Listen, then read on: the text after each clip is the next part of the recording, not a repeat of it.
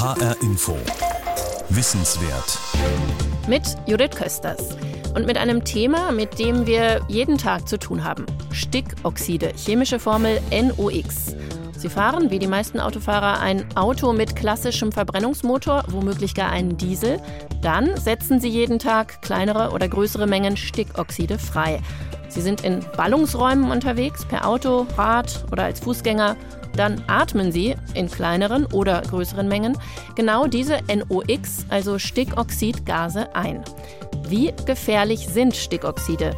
Und wie sieht aus Sicht der Wissenschaft generell ein vernünftiger Umgang mit Umweltgiften aus? Ob Stickoxide oder Feinstaub in der Luft, chemische Weichmacher in Lebensmitteln oder Mikroplastik im Trinkwasser? Ob man kleinere oder eben größere Mengen eines Stoffs aufnimmt, darauf kommt es natürlich an. Bei der Frage, ab wann, also ab welcher Konzentration in der Atemluft Stickoxide gesundheitsschädlich sind, da gibt es zunächst einmal eine klare Antwort. Mehr als 40 Mikrogramm pro Kubikmeter Luft dürfen es nicht sein. Dieser Grenzwert gilt in der gesamten EU. In vielen deutschen Städten ist allerdings seit Jahren regelmäßig mehr NOx in der Luft. Umweltverbände klagen deshalb vor Gericht. Die EU-Kommission macht der Bundesregierung Druck. Es geht um mögliche Fahrverbote für Dieselautos. Und der Ausgang ist alles andere als klar. Lisa Will ist Regionalkorrespondentin für den HR in Limburg. Für HR Info Wissenswert begibt sie sich auf Spurensuche und fragt, wie krank macht mich meine Stadt? Ich liebe Limburg. Ich liebe es, durch die wunderschöne Stadt zu bummeln, in einem der Cafés zu sitzen und den Tag zu genießen. Ich bin wirklich gerne hier. Wäre da nicht dieser grauenhafte Verkehr. Der Verkehr in Limburg ist irrwitzig. An Limburg vorbei führt die Autobahn A3. Durch Limburg hindurch führen drei Bundesstraßen. Hier, mitten in Limburg, an der Kreuzung Schiede-Dietzer Straße, treffen zwei der Bundesstraßen aufeinander. Und hier ist es besonders heftig. Über 30.000 Autos und Lastwagen fahren hier im Schnitt täglich über die Kreuzung. Kein Wunder, dass hier im vergangenen Jahr 58 Mikrogramm Stickstoffdioxid pro Kubikmeter Luft gemessen wurden. Zu viel also. Es stinkt nach Autoabgasen. Die Luft ist dünn und steht förmlich hier an der Schiede. Fällt das nur mir auf? Spüren Sie das, dass hier also, so... Man muss immer husten. Also ich wohne ja nur hier an der Dietzer Straße. Es ist unerträglich mit den Autos hier. Sie als Fahrradfahrer, Ja. wie ist das Atmen hier in der Stadt? Schlecht. Also gerade die Fahrradwege, die hier parallel gehen zu den Straßen, ist nicht schön. Ich merke das schon äh, auf der Zunge im Mund. Boah, ist eklig. Etwas entfernt von der Schiede treffe ich noch auf zwei Frauen. Sie haben eine etwas andere Meinung zur schlechten Luft in Limburg. Die Schiede, wenn man da wirklich über die Kreuzung geht, muss man die Hand vom Mund zuhalten. Also da merke ich das persönlich schon. Aber ansonsten finde ich auch, man übertreibt ein bisschen. Ich bin auch der Meinung. Also ich spüre nichts und ich finde, Ja. Dass es etwas übertrieben wird und aufgebauscht und die Medien tragen dazu noch bei. Panikmache schon ein bisschen, oder? Genau. Ja, das finde ich auch. Panikmache? Auch ich habe in den vergangenen Jahren immer wieder berichtet über die schlechte Luft in Limburg, über gerissene Grenzwerte, die Umweltzone, Luftreinhaltepläne und auch über die gesundheitsschädlichen Stickoxide. Aber war das Panikmache? Wie krank macht uns diese Luft wirklich? Wie krank macht mich mein geliebtes Limburg? Zu Hause am Schreibtisch lese ich nochmal nach. Erstmal die Grundlagen. Besonders hilfreich sind die Infos auf der Homepage des Umweltbundesamtes. Das ist eine Behörde, die zum Bundesumweltministerium gehört. Stickoxide, so lerne ich dort, das ist ein Sammelbegriff für verschiedene gasförmige Verbindungen, die aufgebaut sind aus den Atomen Stickstoff, chemisch N, und Sauerstoff, chemisch O. NOx sagt man dann allgemein. NO2 steht dabei für Stickstoffdioxid, mit dem unsere Städte solche Probleme haben. In Verbindung mit Wasser, das ja auch in der Luft ist, bildet der Stickstoff Säuren. Diese Säuren wirken auf die Schleimhäute reizend und können auch sauren Regen auslösen. Aber wie kommen die Stickoxide in die Luft? Miriam Tobolik, Gesundheitswissenschaftlerin des Umweltbundesamtes, erklärt. Stickstoffdioxid entsteht durch Verbrennungsprozesse. Das ist in Deutschland vor allem der Verkehr, aber auch Heizung. In Ballungsgebieten, also in Städten, macht der Straßenverkehr den größten Anteil aus. Das sind ungefähr 60 Prozent und hier vor allem die Diesel-PKWs. Über diese Zahl wird gestritten. Welchen Einfluss der Verkehr im Allgemeinen wirklich auf die Stickstoffdioxidbelastung hat, darauf gibt es unterschiedliche Antworten, je nachdem, wen man fragt.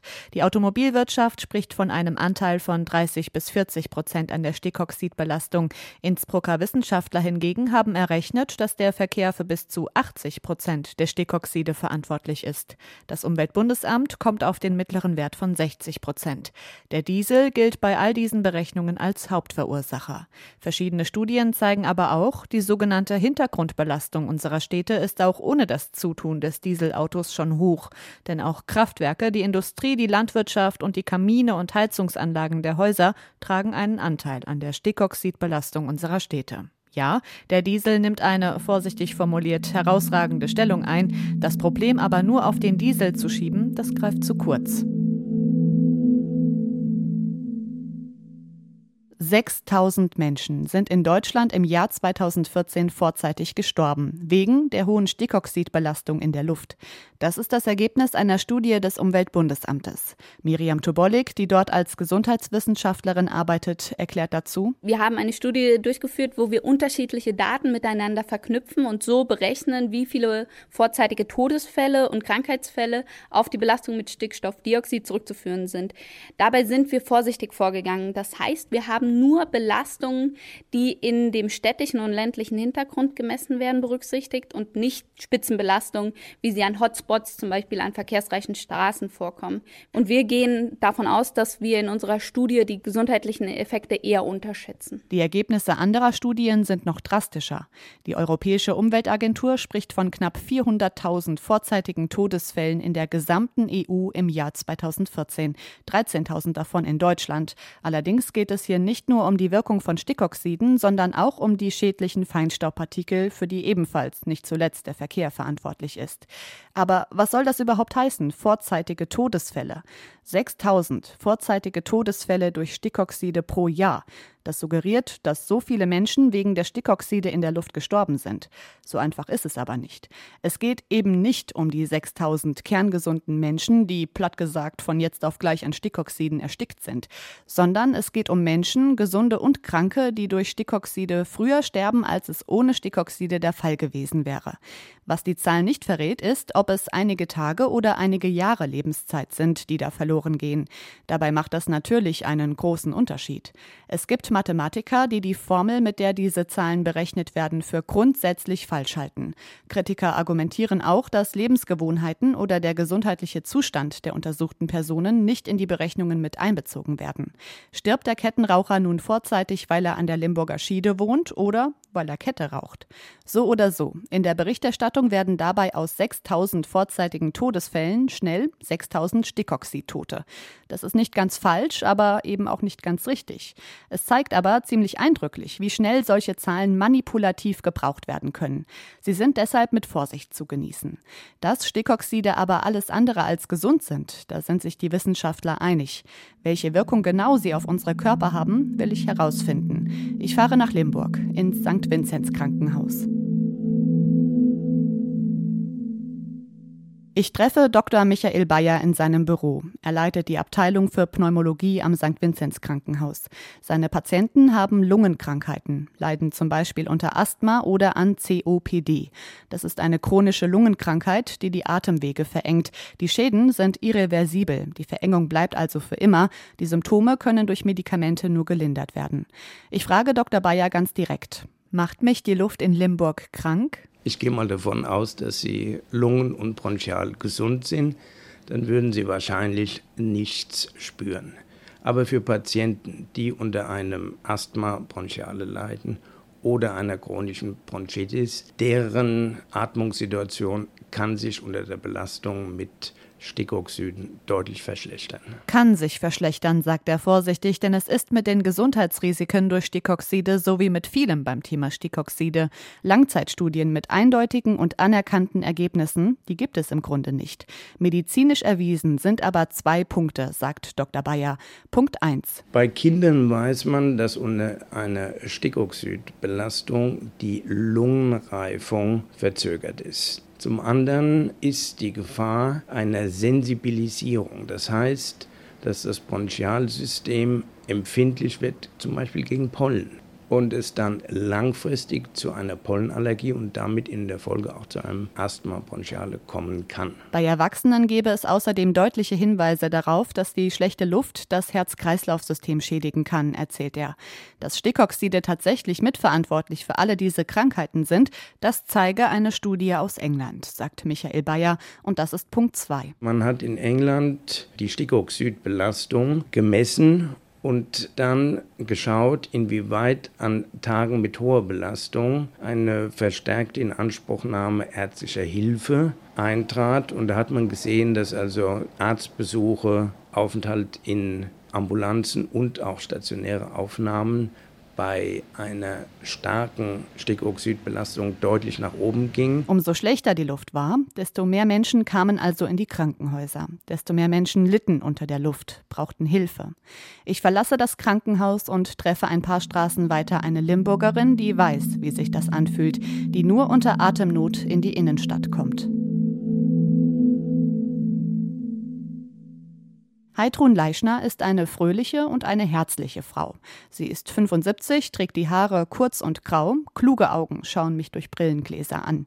Vor sechs Jahren zog sie mit ihrem Mann aus dem Westerwald nach Limburg, in ein Seniorenzentrum an der Diezer Straße. Der Westerwald, der war zwar rau, wie man das ja weiß, aber ich hatte eigentlich immer mal normale Erkältungen, wie das so ist. Mal Schnupfen, aber Husten sehr, sehr wenig. Nach einem halben Jahr in Limburg spürte sie plötzlich eine Veränderung. Der Stress des Umzugs lag gerade hinter ihr. Als man dann so zur Ruhe kam und wir auch mal gerne in die Stadt gingen, um uns zu entspannen, habe ich gemerkt, dass mir nach einer gewissen Strecke praktisch die Lunge zugeht, dass ich Luftnot bekomme. Und das war mir völlig unerklärlich. Aufklärung bekam sie beim Lungenfacharzt. Die Diagnose COPD, diese irreversible chronische Verengung der Atemwege. Ein Schock war das für sie, erzählt Heidrun Leischner. Es wurde aber noch schlimmer mit der ersten Erkältung in Limburg. Ich hatte eine leichte Infektion und mir ging es so schlecht, dass ich plötzlich umgefallen bin. Da musste das Rote Kreuz kommen und musste mich oben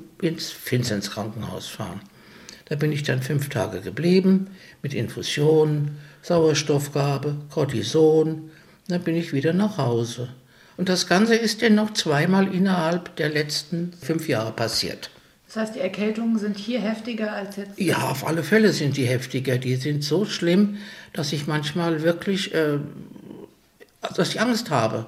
Und äh, ich bin durchaus der Meinung, dass wirklich mein Zustand durch diese schlechte Luft hier in Limburg ausgelöst wurde und sich im Laufe der Zeit auch verschlechtert hat. Beweisen kann sie das natürlich nicht, aber sie sieht, viele Nachbarn in der Anlage haben ebenfalls eine diagnostizierte COPD.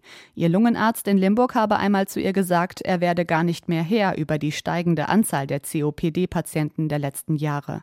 Im Westerwald war Heidrun Leischner eine langjährige engagierte Kommunalpolitikerin. Das Feuer hat sie mitgebracht. In den vergangenen Jahren habe ich unzählige Leserbriefe von ihr in der Lokalzeitung gelesen. Manchmal wurde darüber berichtet, dass man was tun müsste. Dann bin ich darauf eingegangen und habe immer wieder mal so in die Kerbe geschlagen, wenn mal wieder die Zeitung berichtet hat, dass das und jenes geplant ist. Und da habe ich gedacht, na ja, es müsste sich doch mal was tun. Wissen Sie was? Getan hat sich null. Wie bitter ist das für Sie, die Erkenntnis? Das äh, ist sehr bitter. Das Leserbriefschreiben hat sie aufgegeben. Die Entscheidung, nach Limburg zu ziehen, bereut sie aber nicht, sagt sie. Nur, viel nach draußen, Richtung Schiede in die Innenstadt, gehe sie nicht. Eine Städterin, die nicht in ihre Stadt geht. Das finde ich bitter. Es hat sich nichts getan, sagt Heidrun Leischner. Stimmt das? Ich fahre ins Limburger Rathaus und treffe den Bürgermeister Marius Hahn, SPD. Konfrontiert mit dem Vorwurf atmet er einmal tief durch und verweist auf die Investitionen der Stadt in puncto emissionsfreie Antriebe, E-Mobilität zum Beispiel. Ich sage jetzt mal ganz dezent, wir stehen verdammt gut da. Limburg hat bezogen auf die Einwohneranzahl die beste Ladeinfrastruktur bundesweit.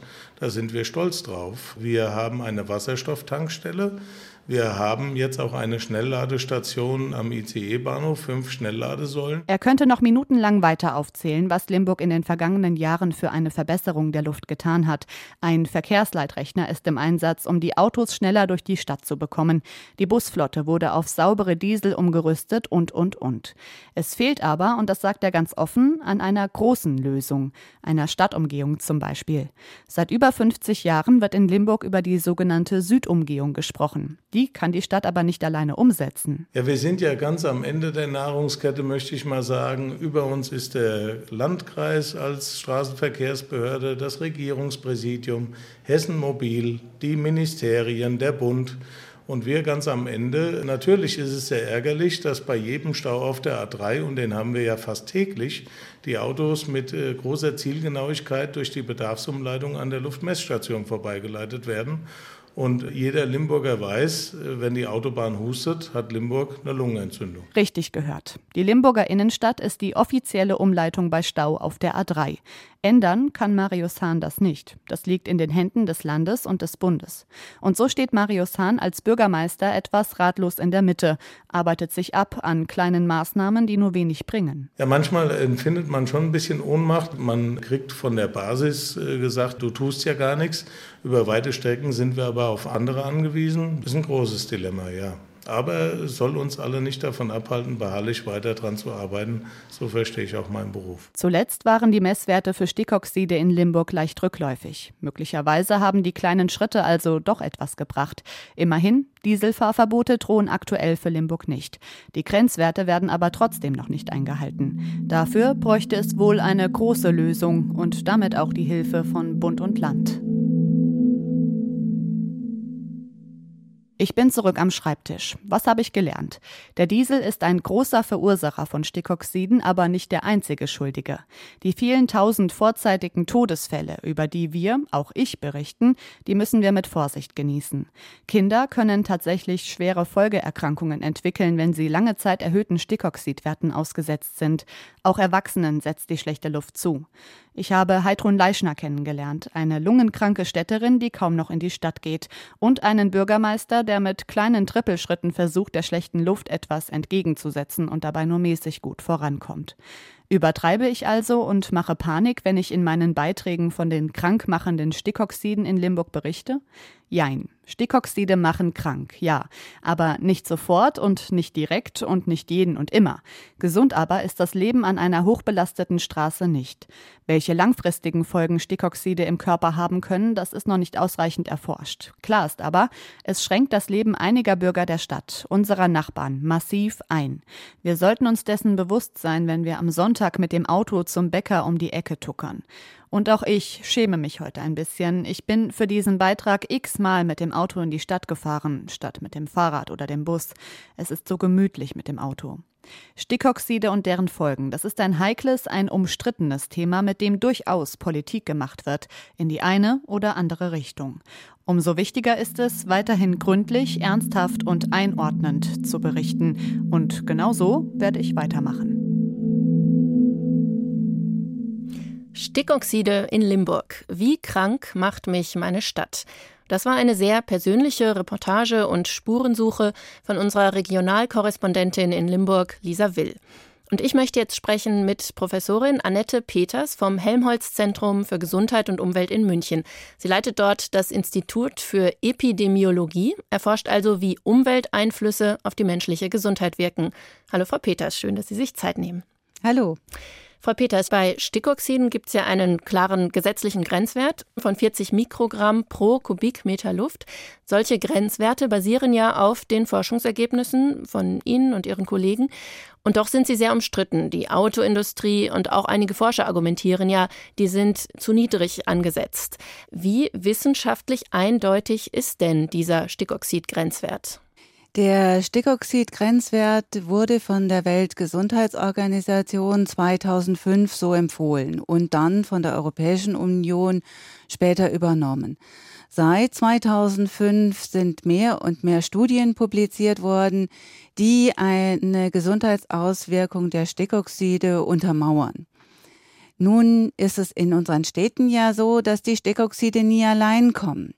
Da gibt es den Feinstaub und wenn wir an die viel befahrenen Straßen denken, gibt es auch die Lärmexposition. Das wird zurzeit intensiv in großen Studien untersucht, bei denen die Stichproben der Bevölkerung befragt, untersucht und dann über längere Zeiten verfolgt werden. Das heißt, man schaut sich das Auftreten von Krankheiten an. Wir müssen hier vielleicht gerade noch mal kurz Aufklärung betreiben. Stickoxide sind ein Gas, das die Atemwege reizt und schädigt. Feinstaub ist kein Gas, sondern es sind kleine feste Partikel, die aber auch aus Autoauspuffs kommen und die auch die Atemwege schädigen. Also insofern hängen die schon zusammen. Richtig erklärt? Ja, der Feinstaub hat eben die Eigenschaft, dass er tief in die Atemwege eindringen kann und dort, weil er eben ein Feststoff ist, sich auch nicht sofort auflöst. Und dadurch wird unser Immunsystem aktiviert und der Körper versucht, die Lunge wieder zu reinigen. Jetzt haben wir schon äh, gehört, es sind eben nicht nur Stickoxide allein, es ist Feinstaub, es ist Ozon auch im Verkehr.